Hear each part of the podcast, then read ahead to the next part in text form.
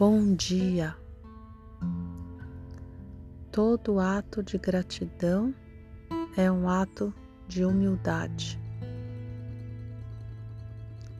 Todo ato de gratidão é um ato de humildade. Aprendi isso nesse final de semana. Passei duas semanas trabalhando exaustivamente o tema da humildade, uma das 24 forças de caráter do estudo da psicologia positiva. Um trabalho muito profundo que eu tenho feito desde o ano passado com o meu parceiro, querido amigo Andrés Rey. Ele também é psicólogo, é chileno, focalizador de danças circulares e nós temos levado esse trabalho das forças de caráter para quem quer participar em português e espanhol e a gente mergulha numa força durante uma semana e termina sempre com um zoom de partilhas. E ontem foi um zoom muito especial e uma das coisas que a maioria falou é o quanto a humildade está conectada com a gratidão.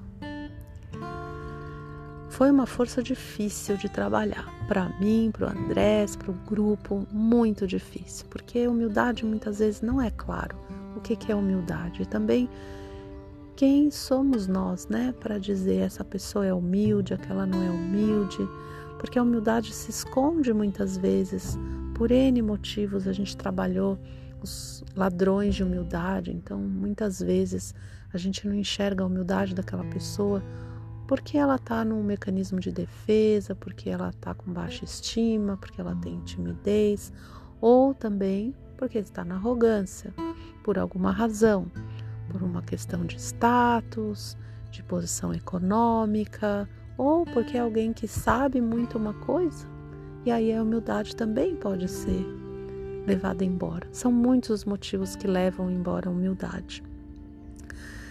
E às vezes, quando a gente cresce numa família que não tem muitas referências disso, fica difícil é, entender, compreender o que, é ser humilde. Uma grande, grande, grande sabedoria que ficou desse trabalho, que foi conversado ontem também, é que humildade não é humilhação e também não é submissão.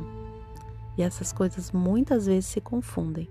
Se a gente cresce acreditando que ser humilde é se submeter ou se humilhar, a gente não vai querer ser humilde, porque não é uma coisa boa. Mas a humildade genuína, ela vem desse lugar da força de caráter. Ela abre o coração para a gratidão. Ela vem da gratidão. E às vezes a gente não sabe que lugar é esse.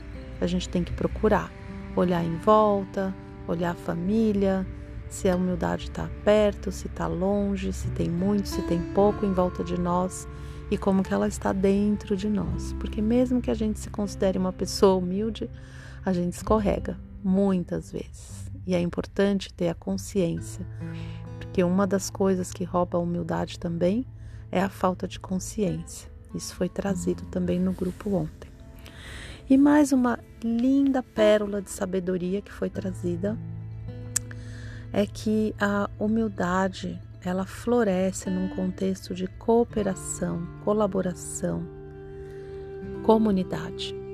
Se nós estamos num ambiente competitivo, dificilmente a humildade vai aparecer. E quantas vezes nós criamos esses ambientes de competição? Porque a gente aprendeu.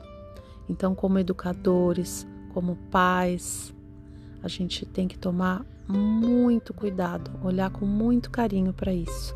Porque se a gente estiver estimulando um ambiente competitivo dentro da nossa casa, dentro da nossa sala de aula, como educadores que somos, todos nós somos educadores, a gente tem que ter a consciência de que esses ambientes não vão trazer a humildade aflorada. Talvez a humildade não seja um valor tão importante para você. Para mim é. Eu busco isso na minha vida com muita, muita, muita, muita garra.